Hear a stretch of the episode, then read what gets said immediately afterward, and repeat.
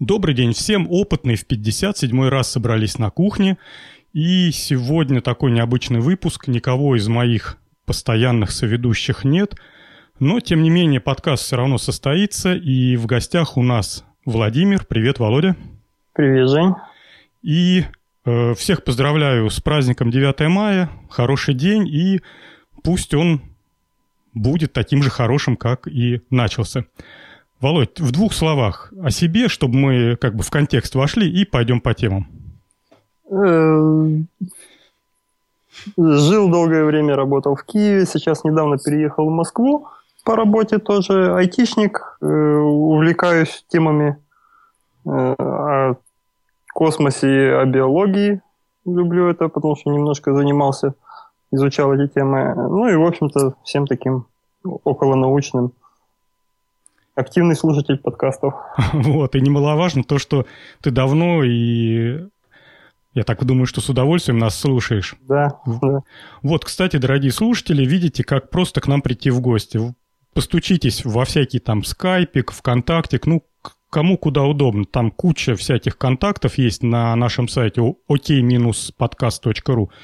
И почему бы нет тем более, видите, как бывает удачно. Так, поехали к темам. Сегодня у нас будут темы э, разные, и, в общем-то, я настроен на критический тон. Посмотрим, что из этого получится. Сперва одной строкой. Я тут накопал, на мой взгляд, классный сайт. Давно он у меня лежит в закладках. Ну вот, наконец-то, до него добрались руки.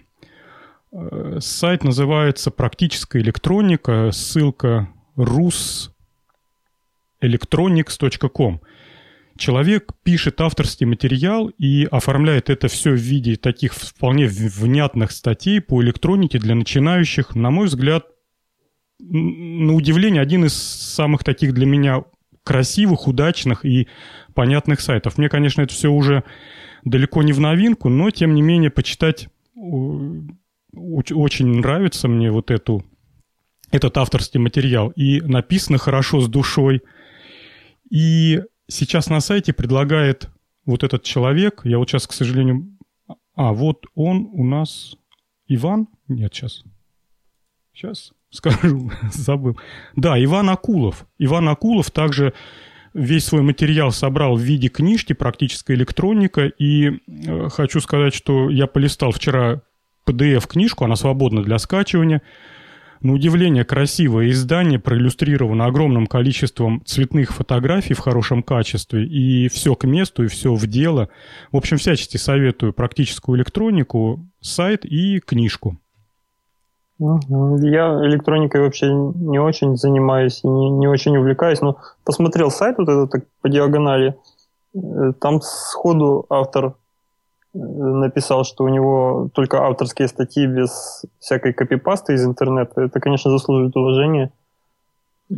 Но я не знаю, насколько его хватит таким темпом. То есть уже много чего есть, но мне кажется, что Википедию он не, не поборет таким подходом. Ну, пока держится, дай ему бог, чтобы он... Ну, это здорово, конечно. Да, да, написал, тем более книжка вот он датирует от 15 года. Если честно, то вот этот сайт вполне годится для таких новичков, как ты, Володь. Вот если когда-нибудь ты скажешь, отдай-ка я себя попробую, что это за электроника такая, почему столько народу в этом варится, то вот этот сайт вполне себе приличное место для старта. Те основы, те вот ключевые моменты, как, как то электричество, ток, напряжение, транзисторы и прочее, здесь поданы на удивление просто понятно и без излишней поверхности, как это часто бывает, когда все превращается в черные ящики, и мы вообще там ставят нас перед фактом. И в то же время без глубокого копания, не так, как в академических учебниках, там в каких-нибудь в технических вузах, где транзистор сразу начинают э, с, со сложных формул, с, из прочих таких сложностей. Здесь какая-то трезвая середина. В общем, всячески рекомендую. Ссылки, как всегда, будут в наших шоу-нотах. А дальше одной строкой у нас э, сайт «Химия и жизнь». Я в последнее время с удовольствием на него захожу. На удивление классные, интересные статьи там появляются. И в этот раз глаз зацепился за статью, которая называется «Овцекозы, гибриды и химеры». Володь, как ты насчет того, чтобы начать а я тогда тебя поддержу. Э, ну, э, я прочитал эту статью, конечно, интересная, э, довольно материал. Я не знаю, я даже еще не выработал своего отношения к таким экспериментам, когда скрещивают межвидовые межвидовое скрещивание. Вот. Я даже не знаю, насколько это то ли, то ли это прогресс настолько хороший, то ли это бесчеловечность настолько... Сумасшествие, да? Сумасшествие, да. Вот. Но интересно было прочитать про там какая статистика о том, насколько полученные виды получаются могут э, дальше давать род, или же там какой шанс того, что это возможно межвидовое оплодотворение в естественных условиях. Тут приведены цифры такие, что... Так, сейчас я секундочку найду. Вот. 22 такие бластоцисты, а ну бластоцисты там сверху описано, что это э, полая сфера, в которой находится внутренняя клеточная масса. Вот 22 такие бластоцисты имплантировали 12 овцам. Вот, и 9 овец произвели на, на свет 13 детенышей, 10 ягнят, одного козленка и 2 межвидовые химеры. То есть процент межвидовых вот таких химер, как они их называют, это ну, меньше 20%.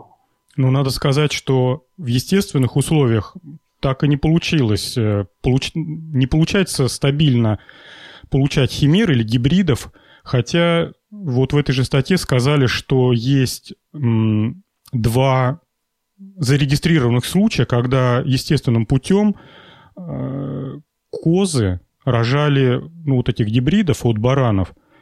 И э, несмотря на то, что внешний вид у этих животных был особенный, как тут описывают, животное было покрыто клоками э, козлины и овечьей шерсти. Ну, как бы вы представляете себе, да, то есть там завитушки барань, как у баранов, и прямая гладкая шерсть, как у коз. Вот, и как тут описывают, куски тела животного было с разным количеством хромосом. То есть делали биопсию, потом исследовали, и оказалось, что она еще неравномерна по своей длине. А вообще получается, что э, одновременно сошлись как бы интересы фермеров и интересы ученых, хотя в статье про это явно не сказано, было замечено, что если держать овец и козлов, ну, в общем, блин, а как же их... Ну ладно, овец и, коз, и коз в одном загоне, они между собой там проявляют взаимную заинтересованность, э, оплодотворяются. И проблема заключается в том, что коза, оплодотворенная бараном, она не вынашивает своего козленка будущего, она все равно теряет плод, но в следующем году она тоже становится не готовая к, к родам, и только на третий год у нее получается родить там здорового козленка. И когда ученые это все там накопали, составили статистику, провели полномасштабные исследования, то я так понял, что фермеры им пожали руки, сказали спасибо, чуваки, наконец-то мы разобрались, почему у нас козы по два года не рожают. Вот. А я так понимаю, что не всегда ты за заметишь вот этих выкидышей, потому что они на, раз на очень ранних стадиях происходят. Там буквально по статистике от трех недель до девяти недель. То есть это могут быть выкидыши там размером, ну не знаю, там со спичечный коробок, а то и того меньше. Поэтому тут оказалось, что естественная природа прям стоит на защите межвидового скрещивания, и несмотря на то, что проявляют интерес сами животные друг к другу, природа там четко поставила барьеры.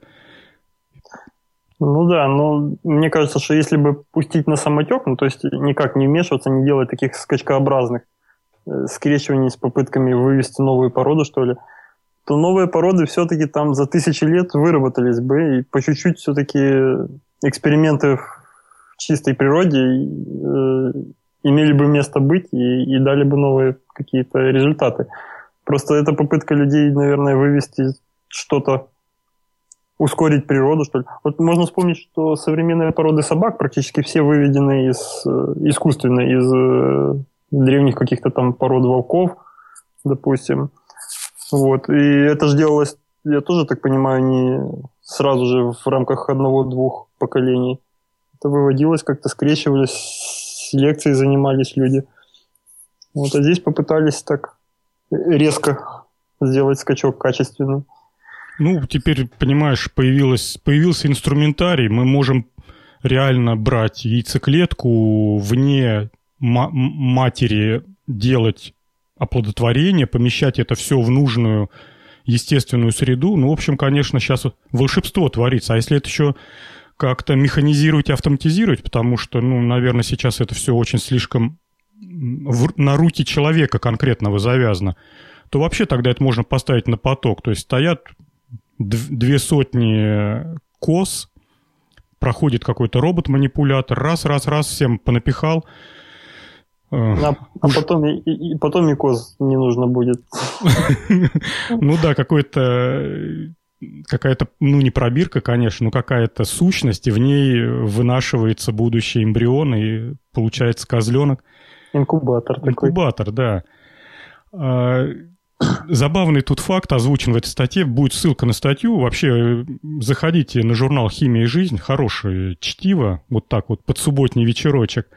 А, интересный факт приведен, что одна из зарегистрированных химер, когда реально коза родила овца козленка мужского пола, он был на удивление озабочен, его даже в возрасте 9 месяцев пришлось кастрировать, потому что он проявлял недюжий интерес э, к женскому полу как к овцам, так и к козам, то есть он такой был прям это Дон Жуан. И его даже прозвали насильником, у него кличка такая была, хотя его все полюбили, и сейчас ждут так как это все произошло в, в конце 90-х годов, то есть сколько козы живут? Ну, не знаю, лет 8-10 такой вот естественной жизни козы-овцы.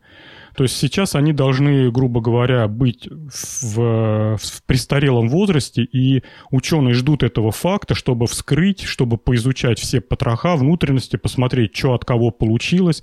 Хотя, наверное, 3D-томография-то, наверное, уж они могли бы их попросвечивать и посмотреть, вот эти экземпляры. Ну, в общем, ждут они полного вскрытия, разобрать их на запчасти. А может быть, они уже померли, их уже разобрали. Ну. Так. Ну, тогда дальше. Тогда козы, овцы пусть живут своей жизнью. Тут может быть больше шуткой, не совсем подходит под наш формат, но тем не менее я и сам поэкспериментировал. Нам наш слушатель Немо прислал ссылку на то, что компания Microsoft представила сервис для определения пола и возраста. Э, Володь, ты пробовал?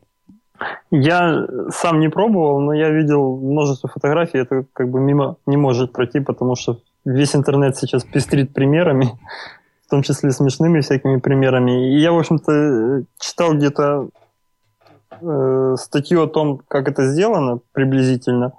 Вот это, это, кстати, интересно. Дело в том, что я попытался найти, как это работает. В основном все забивается просто рекламным мусором о том, что Microsoft вывела там вот эту шутку. Да, это сложно такое найти, особенно пока оно еще в новинку и все везде это печатают. Сейчас, наверное, сложно. Я не помню уже, где это я проскакивала, какая-то короткая заметка. По-моему, она даже не от э, самого Microsoft, а кто-то просто попытался зареверсить вот их алгоритм. И там было сказано, что возраст определяется, э, к сожалению, я заметку эту не сохранил, это еще раньше видел, что возраст э, определяется по степени э, контрастности цвета лица. Ну, в общем, используется тот факт, что пигментация на лице с возрастом только усиливается. Угу.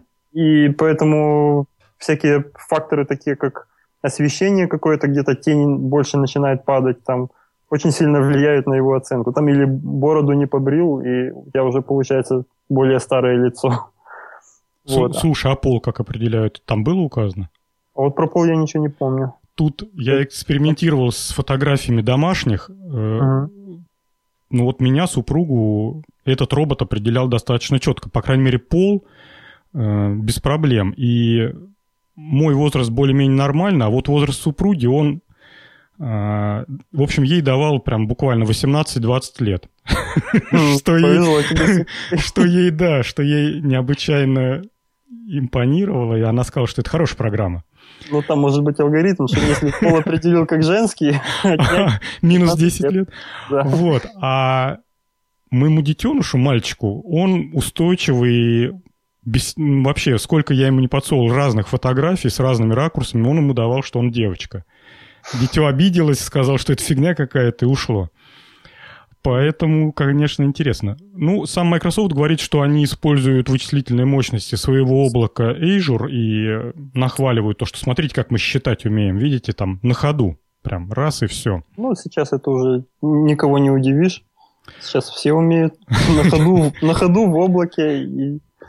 Вот, ну, в общем, если не видели, посмотрите, прикольная штука. Хотя, хотя, хотя, не знаю, насколько она может быть... Если за ней лежит, конечно, реальная математическая модель, которая просто требует обучения, отладки, и через год она будет определять точно, быстро и надежно, то, конечно, это серьезная поделка, и в принципе, почему бы не иметь такой сервис, которому скармливаешь э, потоковое видео, а он тут же тебе определяет возраст и пол. Многие вопросы, кстати, могут решаться, когда, например, там в каком-нибудь аэропорту стоит разнарядка, что мужчина 25 лет, он всех будет пропускать, кроме надежно определенных мужчин в 25 лет. Ну да. Ну, здесь, э, кстати, технически можно предположить, что два подхода таких кардинально разных. Это либо нейронная сеть обучаемая, действительно. Ну да, я вот, кстати, которые, про нее и думал. Угу. Которые, да, можно количеством взять, так сказать. Но для обучения нейронной сети там тоже есть два разных алгоритма обучения с учителем и без. То есть одно дело, когда мы имеем возможность контролировать каждый раз и, и указывать, вот здесь ты ошибся, здесь столько, здесь столько, чтобы она обучалась. А другое дело, когда он, ну, тысячи людей, они же не указывают свой реальный возраст. Ну, там даже и не предусмотрен такой возможности. Миллионы, да. Они просто тогда набирают данных и все. А если алгоритмом это сделать, то это достаточно таки, ну, я бы сказал, что не очень сложная задача. Я похожим занимался однажды на позапрошлой своей работе. Э, был проект по автоматизации прокатного стана в э, Ташкенте в Узбекистане. Вот, и нам нужно было просто по видеокамерам ловить, вот полоса горячего металла идет, и нужно было отловить ее с картинки, понять, где металл, где не металл, какую сторону он поворачивает, и э, по видеосигналу регулировать степень нажатия там волков слева, справа, чтобы там поворачивать его, в общем.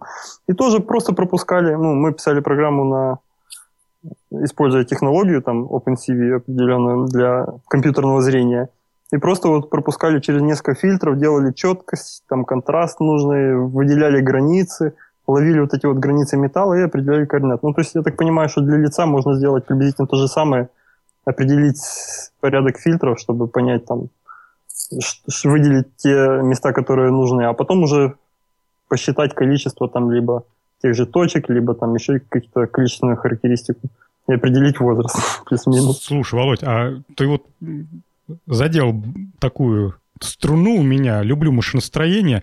Ты мне скажи, а после того, как э, библиотека, которая за распознавание отвечает, после того, как с нее полностью отфильтрованный, обработанный сигнал выходил, то дальнейшему коду что передавалось? Просто какая-то матрица с координатами? Э, да, да. Там картинка уже... В итоге мы сделали, ну, первый шаг, понятное дело, делали черно-белым картинку, черно-белой ну, после того, как определили, э, где там металл, даже не знаю, с чего начать, большая тема достаточно. Э, металл обычно выходит красным и аж светящимся, а все остальное черное. Вот мы э, сдвигали, как это сказать? Ну, спектр, наверное, спектр, что ли. Спектр, да-да-да. Вот до определения того, чтобы полоса была... Ну, идея понятна. То есть да? сперва с помощью... Э, я просто знаком с обработкой видео, потому что там, uh-huh. ну, видео, видеолюбитель, губитель, видеогубитель. Uh-huh. Поэтому понятно. То есть вот после многократных фильтров ты получаешь что-то устойчивое и надежное, что абсолютно точно и с большим запасом прочности идентифицирует, что вот это кусок металла. Да-да-да. И в итоге мы закончили на том, то есть обработку вот этой библиотеки OpenCV закончили на том, что получали Э, полосы, две полосы длинные контура металла. контура полосы металла. Ну, конечно, там были артефакты в виде там брызги, потому что металл постоянно ну, брызгает да, да, да, вот да. этим всяким. Вот. Но это уже дальше алгоритмами мы высчитывали там э, области. Если область очень маленькая, то мы ее отфильтровывали, в общем, и а потом ну, полосы превращали, по сути дела, в координаты. Координаты, да, там, да, да. В точки. А потом эти точки подавали уже остальному алгоритму, и он элементарно считал, что если у меня там координаты ползут влево, ну, то есть увеличивается x, то, значит, там полоса ну, поползла влево. Да, ну мы э, высчитывали то, насколько полоса прогибается вот в ну, влево или вправо, у нас это было вверх А, я понял, то есть ползет длинная вот эта балка, и она по своей длине начинает гнуться, извиваться. И это, за этим надо контролировать да. и... А дело в том, что, дело в том, что понимаешь, как э, она, если, ну, как, она проползает, изначально, изначально это шпала горячая такая, светящаяся, и она туда-сюда ездит в волках вперед-назад, и встает, во-первых, меняет цвет до более и более бледного. Последний проход она уже такого, как обычный металл. А во-вторых, каждый проход, э, если чуть-чуть сильнее сдавил с одной стороны, там металл более сплюснулся, и там его, получается, больше должно выйти, чем с другой. И он, получается, э, заворачивает его влево, например. Ты должен с противоположной стороны сильнее сдавить, чтобы выровнять вот это. А если, ну, в общем, там механика, физика довольно-таки интересная вот этого всего. А, а вы потом на исполнительные механизмы все выводили? То есть у вас э, выход был прям уже на, на, да. на волки, да? Вы прям им выход, команды давали? Выход был на, ну, из компьютера, который это все считал, на контроллер, там, Siemens, такие промышленные контроллеры mm-hmm. делает. Я вот, кстати, для себя открыл, что Siemens в приборостроении прям монополист практически. Везде всунут все контроллеры, все датчики, все ну, есть. Промышленного уровня имеется в виду. Да, да, да, То есть там, где надо поставить и забыть, там, конечно, Siemens. Вот. Э, и мы выводили на контроллеры. В контроллере писали уже свою программу, которая там по входным данным делает уже, э, соответственно, выдает сигналы на гидравлику, которая сжимает волки там и все такое. В общем, интересная была работа. Да не то слово, вообще, слушай, блин, я аж это... Круто. Там, там даже было у нас два проекта. Один в Ташкенте, один в... в... Не в Новосибирске. Ну, где-то уже в России. Ну, в общем, туда я таки не доехал, я уже уволился с тех пор. Вот, но было здорово. Если бы это все было бы в 80-х годах, то такие такую бы задачу попытались бы решать всякими активными датчиками, пообвешали бы там всякими контактниками и еще что-нибудь там, может быть, понаставили катушек индуктивности и измеряли изменение индуктивности у катушки, потому что металл там чуть дальше, чуть ближе. Да, а дело в том, что мы работали, ну, мы это команда там из, грубо говоря, трех человек молодых специалистов, ну, там я программист и два э, были таких больше один механик, другой там электрик, ну, грубо говоря. А еще нами курировали вот вообще авторы вот этой всей идеи. Это два таких э, ну, более пожилых человека, которые делали, занимаясь тем же самым в советское время еще. И на старых прокатных станах, они там их десяток уже автоматизировали за свою жизнь. И они рассказывали, как это делалось раньше. То, что сейчас мы пишем программу на своих любимых языках программирования на верхнем уровне, себе делаем, то раньше это делалось большим шкафом, который на э, вот этой релейной автоматике, всякой куча релюшек, все везде клацает, все везде вместо, вместо там измерить, например, нужно толщину, то там это превращается как-то через какие-то там вольтметры, амперметры, показывают стрелочки, на самом деле вольтаж, там, ну, в общем, все сделано так довольно-таки интересно. И постоянно требовался человек, который бы контролировал это все. В общем, здорово было живая машина была, а сейчас она так. Ты сейчас про релюшки рассказал, я вспомнил, когда в политехе учился, нам показывали, ну, у нас даже лабораторная работа была по пневмоавтоматике. Есть такой раздел механики, пневмоавтоматика, и там где-то в 70-х годах была разработана идея, я вот сейчас, к сожалению, не вспомню, имя какого там ученого, автора лежит в основе. Ну, в общем, было замечено, что у воздушной струи есть устойчивое положение. Если ее даже отклонить один раз э, от прямого направления, она будет идти немножко, как это не парадоксально, будет идти немножко в сторону при соблюдении определенных условиях. И вот на этом принципе сделаны логические элементы вместо электрического тока, в которых протекает струя воздуха. То есть вот если его разобрать, он похож немного на конструктор Лего, такой же крупненький, а внутри это выглядят такие полости, в которых воздух идет. И слева и справа трубочки, которыми струя воздуха сбивается влево или вправо, и она занимает новое устойчивое положение. То есть такие триггеры. А. То есть струю воздуха можно повернуть либо в один канал, либо в другой канал, в зависимости от чего-то. И все эти пневмоавтоматики выглядели таким образом. То есть там, например, э, у станка движется какая-то подвижная часть, она доходит до определенного места и пережимает или там пересекает поток воздуха. Соответственно, а, связь прервалась, что-то как в каком-то месте струю отпустила, она перещелкнулась в другое место, пошло по другому пути, сработал другой исполнительный механизм. Вот, и, значит, эта подвижная часть станка поехала в противоположном направлении. И все это без, э, без электричества, uh-huh. без ничего, то есть там был только воздух. Эта автоматика, у нее как побочный эффект был э, звук, свист, шип. То есть такой вот, если вы когда-нибудь находились рядом с компрессором, с воздушным, то слышали, как он шипит во все стороны, там это воздух выдувает. Вот это вот такая же была шипучая хрень, э, из которой постоянно были такие слышные пк, ну, uh-huh. когда струи перебрасывались. И вот мы делали лабораторную работу, где с помощью какой-то вот этой логики несложной проверяли, если станок достиг такой-то точки, перебросить и ввести его в обратное положение. Ну и там опять же проконтролировать. Поэтому ну, да. пути были разные, но вот сейчас все, все сошлось к одному. Мощный, ком...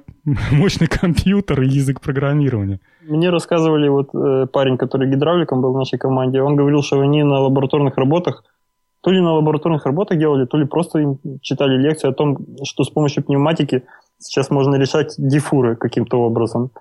Я их, в общем-то, с помощью математики не очень умею, а они как-то физическую модель подстроили, приспособили к тому, чтобы решать дифференциальные уравнения быстро и в общем, наверное, это тоже полезно было бы в каких-то областях. Тут с, с уравнениями на самом деле все выглядит чуть проще, чем это кажется со стороны. Когда мы в цифровом виде решаем вот такие сложные а, уравнения, то нам приходится аналоговый мир сперва превратить в цифру, потом с помощью численных методов этими цифрами манипулировать, а потом опять результат предоставить в виде аналогового параметра. Вот. Просто есть э, способы, когда аналоговый мир не превращается в цифровой это ага. небезызвестные операционные усилители, которые а, манипулируют аналоговыми входными сигналами. То есть ты ему, например, подаешь на вход а, разницу, разницу двух напряжений. Либо, ну, например, не разницу, а подаешь два сигнала, э, которые меняются по какому-то закону то ага. запросто можно операционный усилитель поставить в такие условия, что на выходе он будет, например, а, показывать ну, в виде, опять же, напряжения, но показывать, например, скорость изменения э, между этими двумя сигналами. Как, как, с какой скоростью меняется значение одного сигнала относительно другого, ну или какие-то другие комбинации. А если ты несколько операционных усилителей составишь в цепочку и обвяжешь их правильными схемами, так вот, они как раз и начинают решать вот эти самые уравнения. На самом деле это только называется решать уравнения. Все это выглядит таким образом. Ты на вход подаешь сигналы, изменяющиеся по каким-то законам, а на выходе получаешь э, другой сигнал, который изменяется по какому-то закону, но предварительно ты составил цепочку, чтобы вот тот выходной сигнал был, изменялся по нужному тебе закону. И, по сути дела, ты потом берешь какой-то измерительный прибор, ну, не знаю, там, вольтметр или самописец, и он тебе пишет какую-то кривульку. И ты говоришь, о, вот видите, у меня на входе сложное изменение температуры печи, а на выходе я знаю, когда ее выключать. Угу. Ну вот, как-то вот, так. Кстати, про температуру печи там параллельно другая, комп... ну, другая компания занималась э, автоматизацией нагрева этих же слябов, так называемых, этих шпал металлических. У них тоже такая не менее сложная программа была, которая регулировала подачей металла, там, э, газовыми заслонками, когда это включать, когда выключать, так, чтобы наиболее экономно это все делалось. Тоже интересно. А вот про вот эти все аналоговые вычисления ты рассказываешь. Я вспомнил, что саму программу на э, Siemens, на контроллере промышленном, мы писали на так называемом FBD, язык такой И там мы делали буквально то, о чем ты говоришь, только вот на компьютере мышкой. То есть берешь блочок такой, вот это вот блочок будет сложить, вот здесь у нас определить там передний фронт сигнала, вот здесь у нас будет там подаваться, например, напряжение, потому что мы знаем, что это с такого-то датчика подходит. Вот сюда мы это сплюсуем, вот там. И, в общем, получалась такая картинка размашистая вместо функции, описанной текстом, которую тоже можно было использовать уже потом в нужных... То есть ты туда, как черный ящик, ты туда подаешь и ждешь э, на результат э, уже то, что тебя интересует. Слушай, Володь, ну прям это, ты какой-то мед налил на душу и страдавшую. Спасибо тебе. Слушай, но тем не менее, давай дальше по тем, потому что да, хоч, хочется вылить э, желчь и яд, и тем более тут такие темы прекрасны, на мой взгляд. Опять же, э, не безинтересный журнал «Химия и жизнь», и всячески рекомендую на него заходить, прям вот честно, положа руку на сердце. Какое-то открытие для меня, и статьи написаны простым, красивым, понятным языком, такое ощущение, что все более-менее грамотные люди, которые умеют писать научно-популярные статьи, вот именно в правильном смысле, что она и научная, и популярная для многих людей, а не вот этот э, шлак, который мы сейчас читаем в виде новостных маркетинговых листовок. Вот все они уехали в химию и жизнь, там живут и пишут более-менее что-то похожее на правду. Так, следующая наша тема. Э, экологичный пластик. Тут я зацепился глазами вот за какую статью. Из чего сделана биобутылка для воды Бон Аква. Сейчас на полках в магазинах появились бутылки с э, минералкой, ну или с обычной водой Бон Аква, где написано, что эта бутылка содержит до 30% материалов растительного происхождения.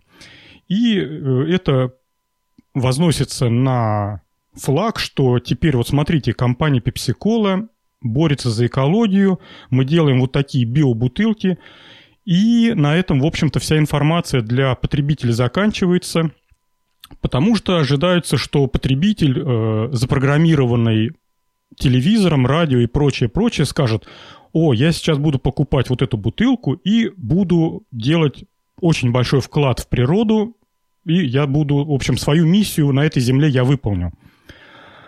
Оказывается, что э, бутылка делается из того же самого, сейчас я попробую прочитать название этого пластика, полиэтилен тереф... полиэтилен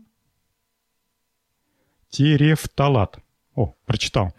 Вот, это продукт, э, который делается из э, нефти и побочных газов. То есть там такой процесс своеобразный. Сперва получается из переработки нефти и газов этилен, э, ну, сперва получается этан, который превращают в этилен, его окисляют во всяких там а, катализаторах, и получается после еще нескольких проходов, получается вот наш привычный вот этот вот пластик. Что сделали в компании PepsiCola? Они первую часть процесса, то есть превращение в этилен, ну, превращ... получение этилена, а, делают из э, спиртов, которые получаются из, э, из биоспиртов, которые получают из растительных всяких ну, вещей там из сахарного тростника, из кукурузы, из свеклы. В общем, сами понимаете, спирт можно сделать из сосновой щепки, в общем-то, это не, не мудрено. А дальше спирт разлагают а, ну, вот на этот этилен, и дальше идет по стандартному механизму. Поэтому та бутылка, на которой написано, что она на 30% растительного происхождения, э, после после выкидывания в природу будет себя вести точно так же, в общем-то, также будет плохо разлагаться. Единственное, что при ее производстве чуть меньше использовали нефти, газа и э, чуть больше использовали продуктов растительного происхождения. Всего лишь на все при производстве. Но, mm. да, говори, Володь. А я, ну, под...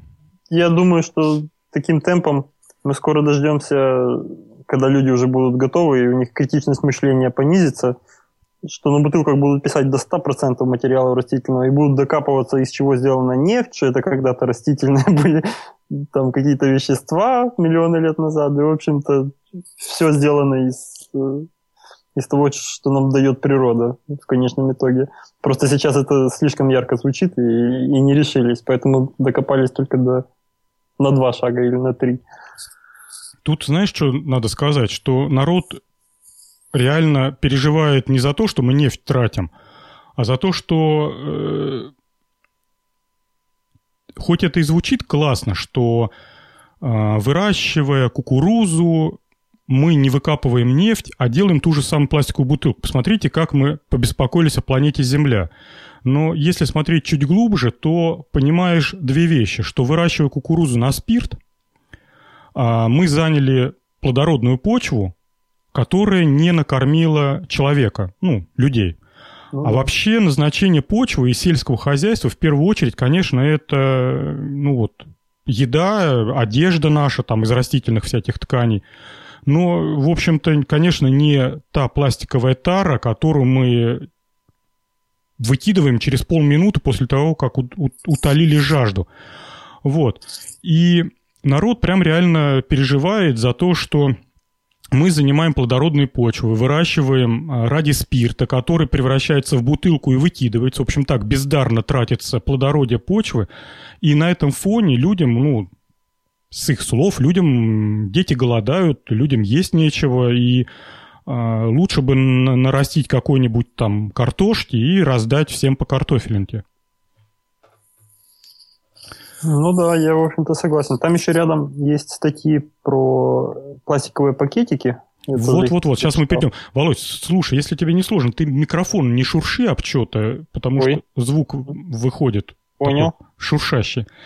Вот, идем дальше. А, на этом фоне а, я стал копать, вспомнил о том, что есть очень сейчас большая плотная волна в супермаркетах, когда вам даже продавцы на кассе навязывают пакеты, объясняя тем, что вот этот пакет за 3 рубля, он, ну, обычный пакет, и вы за 3 рубля убьете природу, а вот этот пакет за 15 там, или за 30 рублей, он из биопластика, он разлагается, и вы сэкономите природу.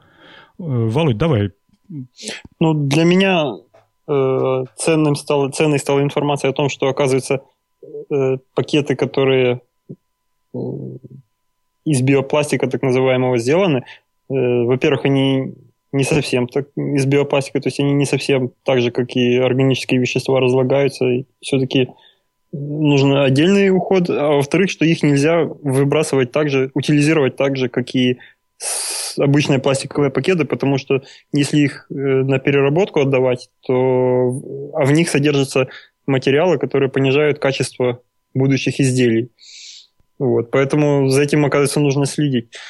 Но, с другой стороны, я этим не очень печусь, потому что ну, обычно я хожу с рюкзаком всегда, а если нужно э, в пакет что-то, у меня в рюкзаке всегда натолканы такие вот, не знаю, многоразовые пакеты, которые использую много раз. И действительно, там тоже в статье написано, что не так сильно вы сэкономите природу, купив полезный или там биоразлагающийся пластиковый пакет, как если вы один пакет будете использовать много раз. То есть это прям борьба с такими мелочами, когда можно действительно сэкономить. Борьба с мелочами путем неограниченного печатания денег, чтобы хватило их на покупку. То есть тут какой-то замкнутый круг. Машина, печатающая деньги, печатает их в том количестве, чтобы хватало денег покупать дорогие пакеты. Но дело даже не в этом. Дело в том, что а, сегодня есть как бы два, две технологии по производству пакета. Один, одна технология, так называемые кислороды, разлагаемые пластики. И м, идея заключается в том, что стандартный пластик из которых делается полиэтиленовый пакет, э, добавляются ну, тут написано металл, не совсем понятно, как это технологически выглядит. То ли это какие-то, э, даже не знаю, кусочки металла. Ну, ладно, не буду умничать. Остановлюсь, как это было написано в статье. То есть добавляется металл, который легко окисляется на воздухе в присутствии воды. Ну, это, в общем-то, понятно, железо. Дальше происходит следующее. Когда пакет использованный попадает в естественную среду, в природу, извините за выражение, на свалку, то дальше происходит, он мочится э, в присутствии кислорода, воздуха, а, железо ржавеет, и пакет через достаточно быстрое время распадается просто на мелкие фракции.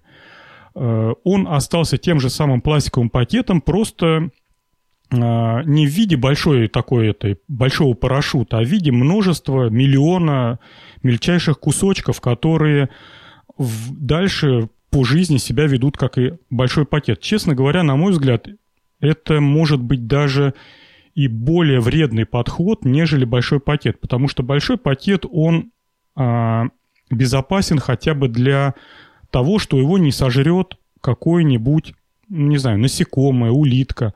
А вот эта э, дисперсия, которая развалилась и перемешалась с грунтом, ее могут жрать, например, там, не знаю, какие-нибудь дождевые черви, черви, черви, да, а, просто попутно поедая какие-нибудь растительные остатки. Тем более их на помойках, этих дождевых червей, просто видимо-невидимо. Птицы, склевывая какие-то пищевые отходы, будут большой пакет они не сожрут, конечно, а вот эту вот попутную мелкую дисперсную хрень они будут глотать, просто не замечая, не зная. Поэтому, скорее всего, э, с помощью таких пакетов получится следующая история. Как это произошло в море-океане, когда бутылки и пакеты под механическим воздействием волн разрушаются на такую взвесь э, пластика, ее, эту взвесь едят планктоны, а планктоны едят рыбы, и в результате сейчас э, океанская морская рыба на какую-то долю состоит из э, остатков пластика. Ну, в общем, там, конечно, там целая химическая лаборатория в кишечнике у рыбы находится. Вот это будет и э, в такой, в наземной природе. Так, а вторые пластики это биоразлагаемые пластики. Их э, называют так, так, потому что в их состав входят всякие крахмалы, тут много и сложно написано, но что нужно понимать? Самое главное, на сегодняшний момент все биоразлагаемые пластики требуют э, специального подхода при утилизации. То есть если вы биоразлагаемый, если вы пакет из биоразлагаемого пластика выкинете, как вы это привыкли делать в, в мусорное ведро, ну и дальше это уедет на городскую свалку, то никакой пользы природе вы не принесете, потому что биоразлагаемый пластик требует компостирования, ну, превращения в, в биогумус и в био такой вот в почву в, в специальных условиях. То есть это какие-то температурные, влажностные условия э, в течение определенного времени. Поэтому по-хорошему весь биопластик нужно собирать, вести на специальные полигоны, которые в определенных условиях, там, с определенной влажностью, с определенной температурой и давлением а, будут все это компостировать, компост компостировать, и вот э, через какое-то время, там через год, через пять, э, из кучи пакетов получится какая-то там земля плодородная, неплодородная, не знаю, но та, которую можно, например, в городские парки насыпать под деревья, и ничего им не будет. Ну да. Самое время рядом с коробочками для использованных батареек ставить еще коробочки для использованных биоразлагающихся пакетиков. Да, еще понимать, ну, у нас нет такой культуры, никто не будет этим заниматься. Помню, когда в советское время э, мы переехали с родителем в новую квартиру, в девятиэтажный дом, то на каждом этаже, а в этом доме был мусоропровод, то на каждом этаже э, рядом с люком мусоропровода стоял такой большой железный бак, и на нем было написано «для пищевых отходов». Предполагалось, что э, дома люди будут, значит, сортировать пищевые отходы и не пищевые, соответственно, пищевые в бак сваливать, а не пищевые бросать в мусоропровод.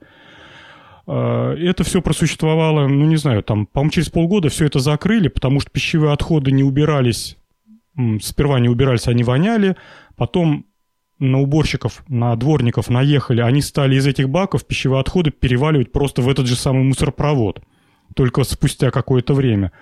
А потом баки поворовали дачники себе на даче, и все стали бросать просто в мусоропровод, и, и дело с концом. Поэтому тут, конечно, надо как-то огнем и мечом воспитывать э, отношение к природе. Да, сперва надо культуру завести в головах людей, а потом уже приспосабливать инфраструктуру. Да. Наоборот. Согласен. Так что относитесь к экологическим пластикам критично и не поддавайтесь на цифры, на проценты. Все это, конечно, требует, по крайней мере, прочтения. Так, а дальше у нас тему, которая возбудила всю, не знаю, прошлую неделю. С 1 мая только об этом и говорят. Володь, начнешь? Как ты? Про Тесла? Угу. Да, начну. Значит, э, Илон Маск, глава компании Tesla, э, провел презентацию, на которой представил новую разработку аккумулятор, который сможет снабжать энергией частные дома и коммерческие предприятия. Ну, мне кажется, что, в общем, ничего нового он особо не изобрел.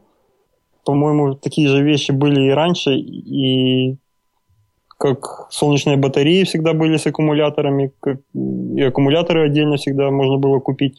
Просто он решил привнести какой-то стандарт, сделал какие-то там несколько видов этих батарей огромных.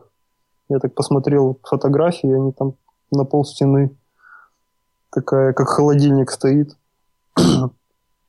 вот. И вполне вероятно, что это взлетит. То есть мне кажется, что спрос может быть. Наверное, точно так же, как,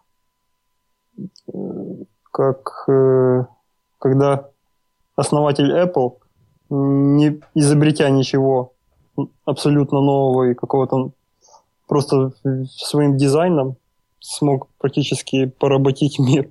То есть добился большой популярности тем, что сделал все стандартизованно, одинаково, и теперь отлично себя чувствует. Также, может быть, и в этом случае произойдет с аккумуляторами, когда устаканится стандарт, что они должны быть именно такими, что наиболее выгодны для покупателя какие-то объемы, и, и, например, там такой-то дизайн, и продавать их в комплекте вместе с такими-то площадями солнечных батарей.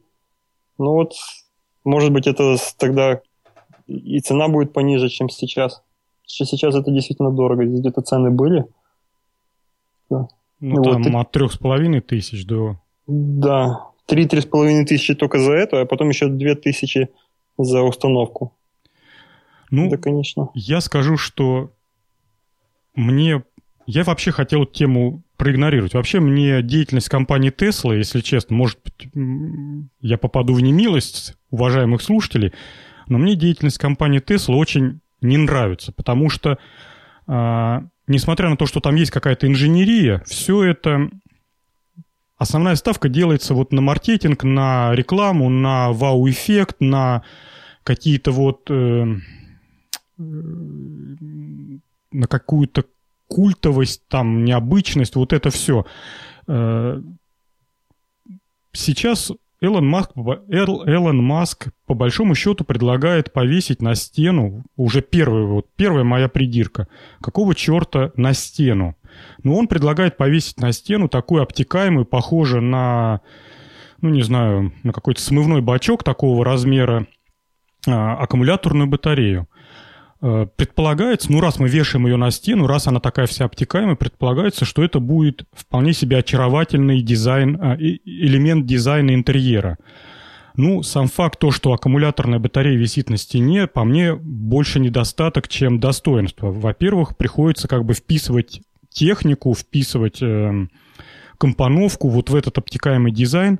Во-вторых, ну, куда вы повесите эту аккумуляторную батарею? В прихожую, в зал? Ну, это вообще уже какой-то паранойя, это надо быть совсем уже в секте состоять, в секте Элона Маска, любитель Теслы, чтобы вешать а, пластиковую хрень посреди зала, на котором будет написано Тесла, а гости придут и скажут, вау, у тебя висит Тесла прямо посреди, на видном месте. Это вот как раньше телевизор ставили на самое видное место ну или кассетный магнитофон. Ему выделялось самое красивое и лучшее место в квартире.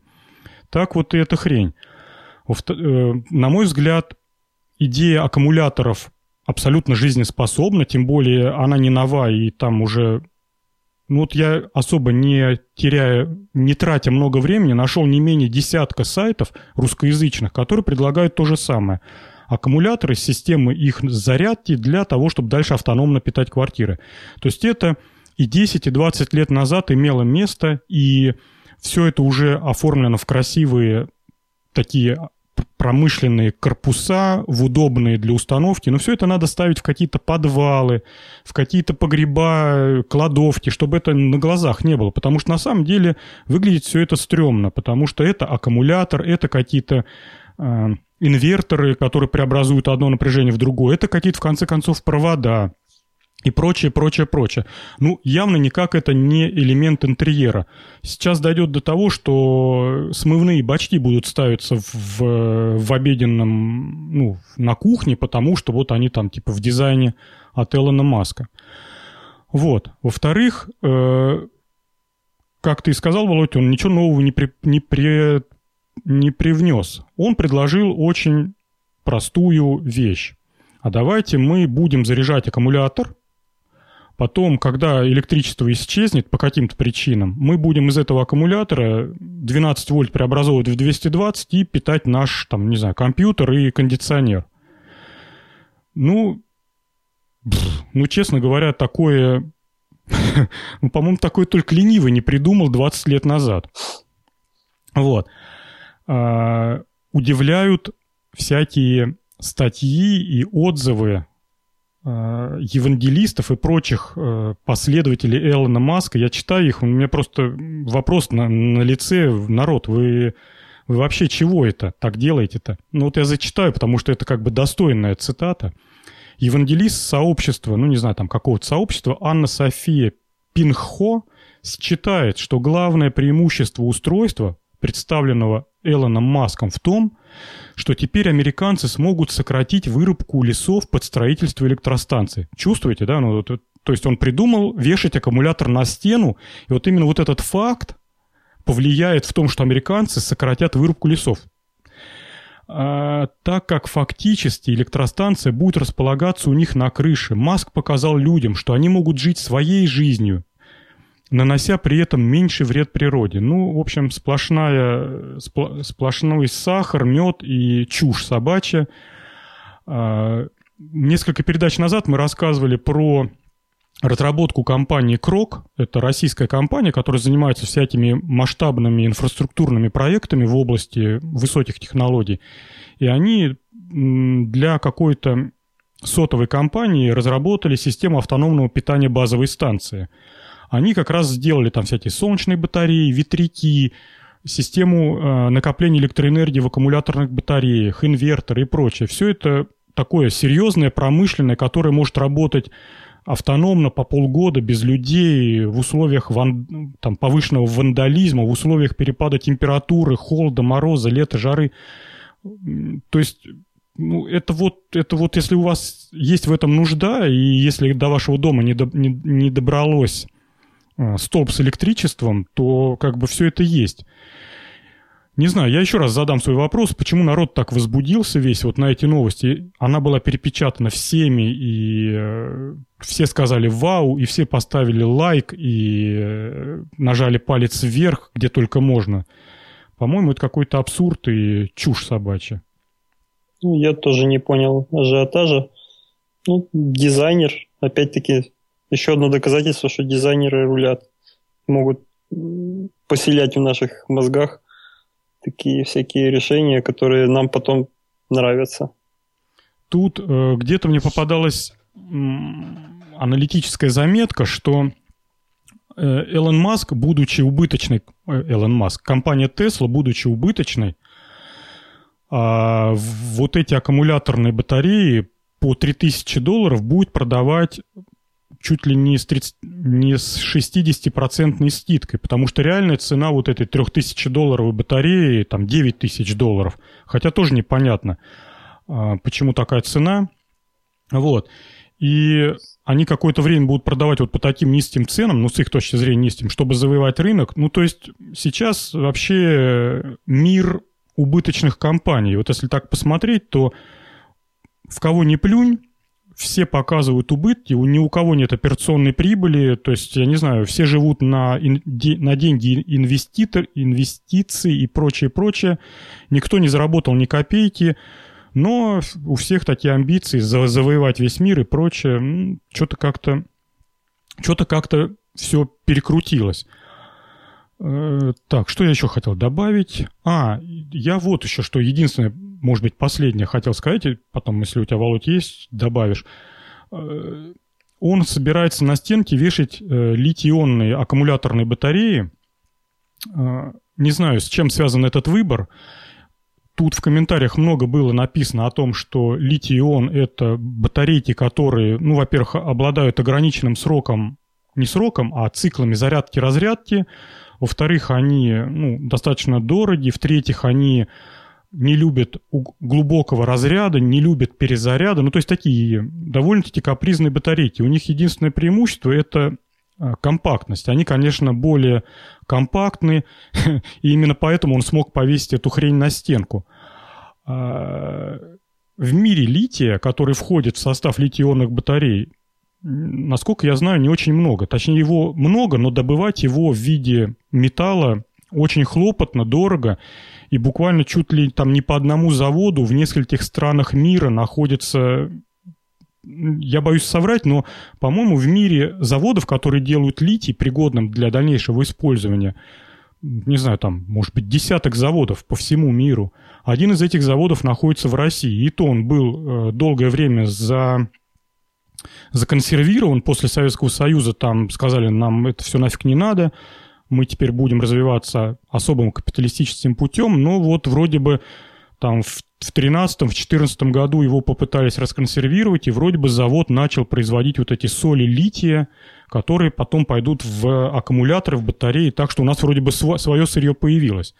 А вообще это хлопотное дело и необычайно дорогое, потому что вот в тех рудах, которые перерабатываются, там что-то какие-то доли процента содержатся, и выковырить его оттуда, это что-то какие-то хлопоты нереальные. Поэтому батарейки, конечно, будут дорогие до безобразия. Ну почему будут? Они есть дорогие все альтернативы, которые сейчас существуют, это, в общем-то, обычные свинцовые аккумуляторы, свинцово-кислотные, ну, те, которые стоят в автомобилях. Прекрасные, емкие, тяжелые, не боящиеся разряда, точнее, после разряда они заряжаются как, ну, как обычные аккумуляторы, ничего с ними не случается. Не боятся перезаряда. Ну, в общем, хорошие, проверенные Единственное, только что здоровые и тяжелые. Ну вот, наверное, все. Ну, там у меня еще два вопроса такие, или претензии. Во-первых, действительно тяжелые, наверное, не на каждую стенку это повесишь. Тут обычно проблемы бывают полочку прибить, чтобы она на стене держалась, особенно если стена какая-то там не очень качественная или гипсокартоном обшита. Вот. А оно весить должно прилично, я так понимаю. А во-вторых, э, я что-то не нашел нигде упоминания о том, насколько эта штука греется при зарядке. По идее, это же обязательно какие-то преобразования должны идти. Это раза два химическая реакция внутри тоже должна быть экзотермической. И, по идее, это как дополнительная батарея будет висеть, что ли. Ну да, абсолютно верно. Ну, посмотрим. Я думаю, что либо произойдет то, что произошло с компанией Apple, появятся последователи, которые будут упорно продвигать там, не знаю, iPhone и прочие штуки, и просто через какое-то время количество превратится в качество. И люди даже не хотя использовать вот эти аккумуляторные батареи, все равно их понапихают в свои квартиры. Даже при отсутствии в том большой нужды. Либо это благополучно заглохнет, сольется, а компания Tesla просто поимеет свои профиты в виде роста стоимости акций. Ну да. А мы идем дальше. А дальше э, осталось буквально пару тем. Я тут на сайте, на сайте с инструкциями нашел очередную инструкцию, но это больше такая шуточная тема в, в свете приближающегося лета переносной кондиционер. Человек э, предлагает из, из домашних предметов, которые есть буквально в каждой квартире, сделать кондиционер, которым можно себя охладить на улице. Будет ссылка на эту инструкцию, но если в двух словах, э, идея заключается в следующем. Если взять обычный термос, э, налить в него воды и колотого льда насыпать, потом поместить вовнутрь этой э, жидкости насос помповый, потом все это пропускать через а, медный испаритель, ну, такую смотанную в улитку медную трубку, а трубку продувать вентилятором, то получится, в общем-то, стандартная схема бытового кондиционера. Если все это запитать еще солнечной батарейкой, то будет, в общем-то, мобильная переносная вещь. Ну, мне кажется, кроме кондиционирования, она еще будет увлажнителем воздуха, потому что на ней обязан конденсат сверху образовываться, а она его сдувает сразу же. На сайте с инструкциями довольно большое количество вот таких забавных поделок. Что меня удивляет, люди, у людей появляются в голове вот такие смешные идеи, и им хватает желания, времени довести их до логического завершения. Они покупают, заказывают комплектующие и, в общем-то, все это собирают.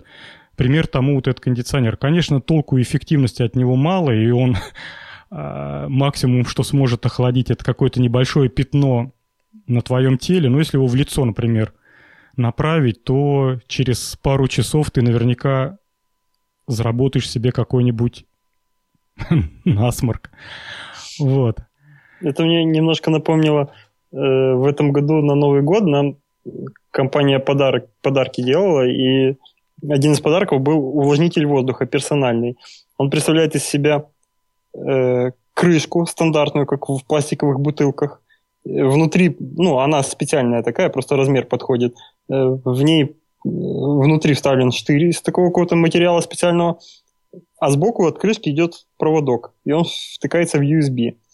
На самом деле это увлажнитель воздуха. Вот ты накручиваешь на бутылочку с водой, USB втыкаешь, нажимаешь кнопочку, и сверху у тебя ультразвуком вот, мелкодисперсная такая вода, дымок из воды постоянно влажный.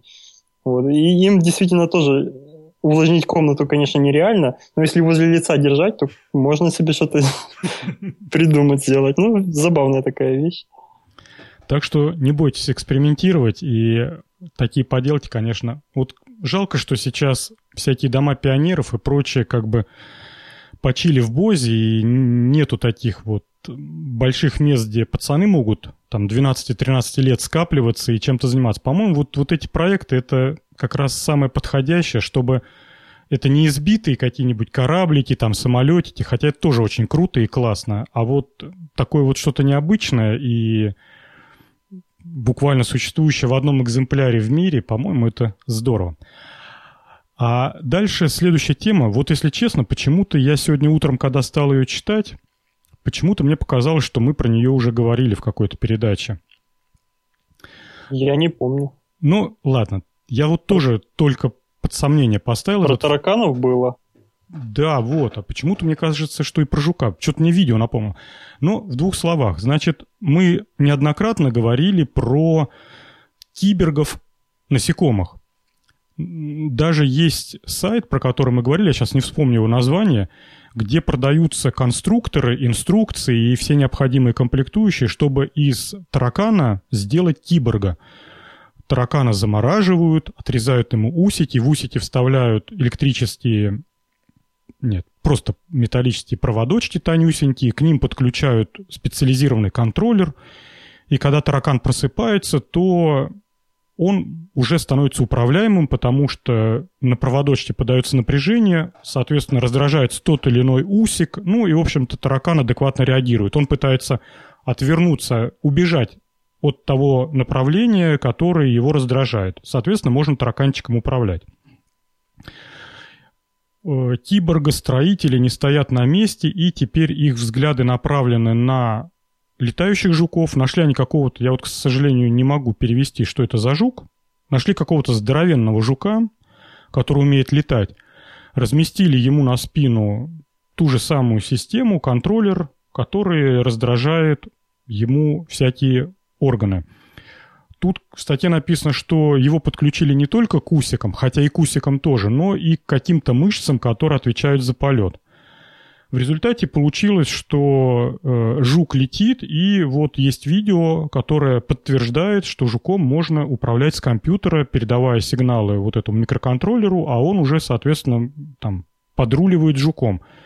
Прям реально можно поворачивать налево, направо. Единственное, я а, понял, что э, высоту полета до сих пор регулировать не научились, то есть не, не поняли, как это там рулить высотой. Вот-вот, я тоже насчет высоты хотел сказать, что вся технология вот эта терпит фиаско, если вдруг жук захочет не летать, а ползать. Сел себе, и, и мы ничего не можем сделать. Ну, а насчет управления, судя по видео, действительно довольно-таки точно поворачивают. Я, правда, в статье прочитал, что шесть электродов присоединили прямо вот к долям мозга, которые за э, зрение отвечают, внедрили. Они, наверное, воспользовались тем, что зрение достаточно примитивное у таких насекомых, и, в общем-то, его можно эмулировать простым понятием «есть свет, нет света», а в данном случае «есть ток, нет тока». И вот. летит к свету, как обычно. Да, да? и он летит к ну, либо от mm-hmm. света, я не знаю, смотря какой там жук, может быть. Вот, и вот таким образом, подавая там маленькие напряжения какие-то на нужные точки, оперирует. Но опять-таки, захотел жук сесть и все. Или наоборот, э, если по заданию надо посадить жука, то непонятно, как это сделать. То есть он, ну, он достиг нужной точки, мы его сажаем, и он там начинает свою разведывательную либо научную деятельность, там забрался куда-то, да? Да. Вот. Не, ну посадить ладно, мы можем его просто зациклить, чтобы он по кругу летал на одном месте, устанет, сам сядет. Но как его потом поднять в нужное время? Меня в этих всех конструкциях э, удивляет вес вот этих электроники. Всю электронику уместили в полтора грамма. В этих полтора граммах находится и батарейка, и контроллер, и все проводки, которые подключены к мозгу, и, в общем-то, и все, и все, и все. А по площади это один квадратный сантиметр, ну, достаточно такая маленькая коробочка, но вес, конечно, поражает. Полтора грамма, так, про между прочим, это, э, ну, если помните, при Советском Союзе однокопеечная монета весила один грамм. Ну, по крайней мере, ходили такие легенды. Ну, то есть это вот как полторы однокопеечные монеты. То есть это, конечно, удивительно, как они сейчас помещают. Больше всего, конечно, меня батарейка – а, удивляет. Ну, наверное, она и служит все-таки э, радио радиоприемники, радиопередатчики, в принципе, достаточно энергоемкие устройства, потому что в эфир выплевывать радиоволну мы еще экономично не научились, к сожалению. И поэтому все-таки думаю, что такая батарейка максимум там несколько минут работает. Ну, предполагаю, что не, не, до, не дольше 5 или 10 минут. Слушай, а ему он разве обратную связь какую-то реализует? По-моему, он ничего не отсылает, он только принимает. Мне кажется, там хватит какого-то колебательного контура, чтобы просто ловить на определенном уровне, на определенной частоте сигнал, и все, и даже без батареек. Тут вот Может... в конце написали, что мы типа э, были готовы, если чуть-чуть вес увеличить всей конструкции, что, мол, жук все равно вытащит такого, мы жука нашли классного, то мы готовы были ему повесить э, либо микрофон, либо простую какую-то видеокамеру, так что все равно придется что-то выплевывать, либо на борту накапливать. А, ну да, если говорить о пользе, возможной, приносимой жуком, то какая-то информация от него все-таки нужна. Ну да, либо хотя бы просто на борту накапливать, а потом этого жука как-то отловить и считать всю накопленную информацию. Да. Но жук, жук, конечно, красивый. Мне такие большие жуки всегда нравились. Да, к сожалению, я совершенно не знаю. Но он похож на жука-носорога. У него впереди такой рог. Мы таких в пионерском лагере из-под старых трухлявых пней, пней выковыривали десятками. Ну, да. я таких немного видел. Пару раз встречался с такими с черными полностью большими. Но это всегда интересно. Кажется, что у него какой-то интеллект должен быть, раз он такой большой. Так, ну что, э, у нас... у нас, в общем-то, остались темы слушателей. В этот раз, в этот, как и во многие последние разы, э, наш слушатель Немо, поставщик наших тем слушателей, как всегда, порадовал. И тема я вот ее сегодня добавил, потому что посмотрел, сегодня с утра успел посмотреть Парад Победы на Красной площади. И я хотел посмотреть авиацию, обожаю самолетики. Для меня кажется, что самолет это какая-то самая красивая на Земле инженерная машина. То есть лучше, красивее самолета ничего инженер, ну, в общем смысле слова инженер, еще не изобрел. Это самое классное сочетание форм, пропорций, красоты. Ну, в общем, для меня самолет это, конечно, лучшее. Вот, и я сидел, смотрел этот пролет самолетов, и как показательный элемент показывали, как самолеты-заправщики заправляют и бомбардировщики, и истребители. А американцы тут вот озаботились своими беспилотниками и э, для выполнения длительных заданий научили беспилотники дозаправляться в воздухе автоматически. Э, я вот, честно говоря, Володь, удивился. Я, честно, честно говоря, думал, что сегодняшнее положение беспилотников – это 100% э, электролеты. А оказывается, уже беспилотники давно летают на стандартных видах топлива, на стандартных двигателях. Что-то я как-то вот упустил этот момент.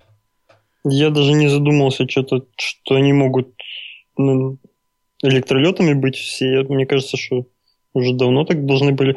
Ну а по, по теме статьи хочу сказать, что какой стыд, что это только в 2015 году научились. По-моему, сложного там немного. Сейчас уже вся электроника, которая стабилизирует, давно изобретена. И просто словить камерой, где вот этот вот форсунка находится, и ткнуть в нее э, трубочкой соответствующей. Только сейчас додумались, мне кажется, поздно. Если человек это может, то уж да. точной электроники, которую кормят электричеством по самой не балуйся, так вообще непонятно, почему они до сих пор. Наверное, да. просто, я вот говорю, у меня было четкое ощущение, что вся беспилотная авиация – это 100% электролета. И поэтому у меня даже никогда мысли не было. Я когда эту статью увидел, я его, в общем-то, даже больше взял не из-за того, что вот, вау, заправляется беспилотник без людей, а потому что я подумал, елки-палки, не, не электролет, а на стандартном топливе. Есть несколько фотографий, и, честно говоря, все это, может быть, в секрете держится, а фотографии какие-то фейки, непонятно. Ни винтов, ни реактивных двигателей, ничего. Такое ощущение, что это какая-то вот детская модель, запущенная из катапульты, из рогатки. И вот она пока, пока по инерции летит, вот она и летит. Что она заправляется? Кстати, вполне себе допускаю такой факт, что просто отладили факт дозаправки. То есть это все-таки электролет, у которого на борту есть бочка для бензина. И ее заполнили, поставили галочку «Заправляться умеем». Потом оно прилетает на базу, на землю, топливо слили за ненадобностью, и он дальше пошел в свои. Может быть, может быть. Но мне кажется все-таки, что это не электролет, он так выглядит как-то футуристично, и мне кажется, на электрике. Ну, подожди, элек- электролеты, они могут как в движение, собственно, переводиться пропеллерами, да? Ну, в общем-то, да, тут без а, вариантов. А здесь я как-то не могу мысленно представить, куда ему пропеллер поставить, чтобы он не выглядел уродский. Ну, тут, понимаешь, тут и не видно а, реактивных турбин, которые бы а, работали по принципу ракетного двигателя, и тут вот этой трубы с выхлопами да. нету. Она может где-то под крылом спрятана. Это какой-то гравитационный двигатель, наверняка. Да. Тут единственное, что в статье указано, что это модель беспилотника X-47B. Я вот поленился, сейчас, ну не знаю, сейчас я попробую сходу вот так вот поискать в Яндексе в каком-нибудь. Искать в Яндексе. Если он сейчас сходу найдет характеристики, Боевой беспилотный летательный... А, вот, Википедия. Нам всегда помогает Википедия. Так, сейчас. Аппарат производства компании, разработка началась. Представляет собой... Так, в отличие... Получила... Так, история. Общие характеристики. Экипаж нет, длина столько-то, размах крыла 5 метров, э, масса пустого 1740 килограмм, вооружение отсутствует. Блин, а где же... А, вот двигатель. Двигатель турбовентиляторный. Турбовентиляторный.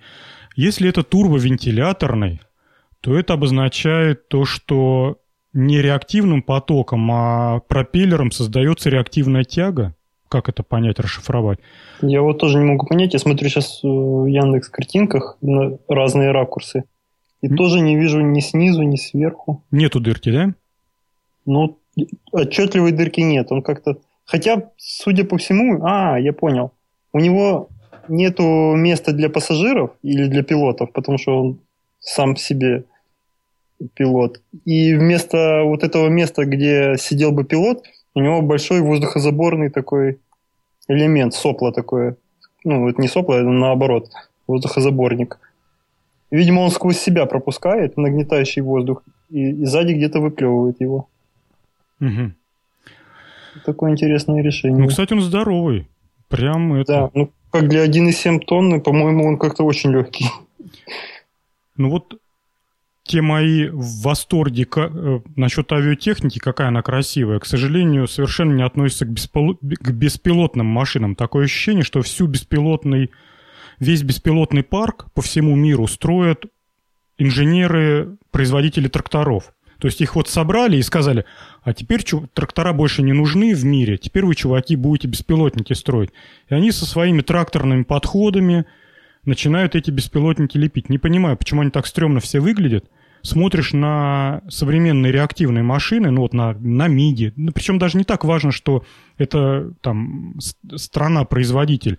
Американские машины также прекрасно выглядят, или там французские машины восхитительные по, ну, по формам, по фюзеляжу, по крыльям.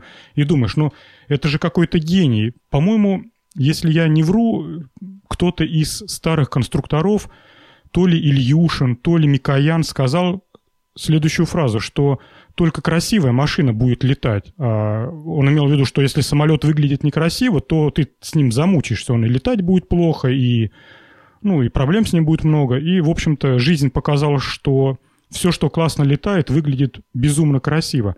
А вот эти беспилотники, что вот этот вот, про который мы говорим, что тот, который э, принимает участие во всех современных боевых действиях, вот этот вот, который бомбит, стреляет на, mm. на Среднем Востоке с такой, с головой в виде капельки, ну, все это так выглядит стрёмно. То ли там с компоновкой какие-то проблемы, то ли в этом какая-то технологическая особенность, но современный беспилотник это, конечно, некрасивая вещь. А может быть, просто, учитывая то, что они беспилотники, некому радовать глаз в воздухе? Ну, кстати, почему... Да, я тоже слышал фразу вот эту про то, что чем лучше выглядит, тем лучше должно летать. Вот. И мне кажется, что истребители вот эти... Сегодня видел парад, так, ну, я парад сам не смотрел, я видел из окна, как они здесь пролетали, немножко так вдалеке. И тоже восхитительное зрелище, когда летит, например, один большой самолет и два сопровождающих истребителя красивых таких вот. Это достойно внимания. У нас, вот я боюсь соврать, по-моему, в прошлом году или в позапрошлом летом в честь какого-то праздника, ну, в общем, какое-то какое счастье произошло, и в Волгограде показали авиашоу. В общем-то, впервые э, это произошло, и над набережной, она у нас такая длинная, здоровая, и такая покатая, куча народу сидела на газоне и смотрела в небо, и показывали авиашоу, по-моему, стрижи прилетали к нам. А, кстати, от Волгограда недалеко Воронеж, а там как раз вот у них база, поэтому им ничего не стоило к нам прилететь. Я, разумеется, туда пришел. Ну вот это конечно, это просто какое-то восхитительное зрелище. Во-первых, сами машины красивые, глаз не оторвать. А во-вторых, то, что они делают в воздухе, когда самолет э, вертикально, как свечка, забирается в небо, потом он останавливается, вот полностью, и начинает просто падать камнем вниз. Он носом в небо смотрит, двигателями в землю, начинает падать, его в воздухе начинает крутить, разворачивать, Потом он уже такое ощущение, что он теряет управление, он заводит свои двигатели и э, выравнивается и полетел дальше. Ну, это, конечно, ну, не передать, как это восхитительно выглядит. Либо такие моменты, когда он летит-летит горизонтально, причем он довольно-таки низко летит над набережной, и вдруг в самом таком вот, где больше всего зрителей, он задирает свой нос и каким-то образом прекращает горизонтальное движение, то есть он на доли секунды перестает двигаться вперед, становится как бы плашмя воздуху, потом он опять выравнивается, ложится на крыло и дальше полетел. Причем, насколько я знаю, вот весь современный парк вот этих реактивных истребителей, ну вот что МИДи, что э, истребители Су, Сухого, они все, э, как бы это сформулировать точно – они все вот это все умеют только благодаря своим двигателям. То есть все, что мы вот это все волшебство видим, это вот э, волшебство перераспределения вектора тяги.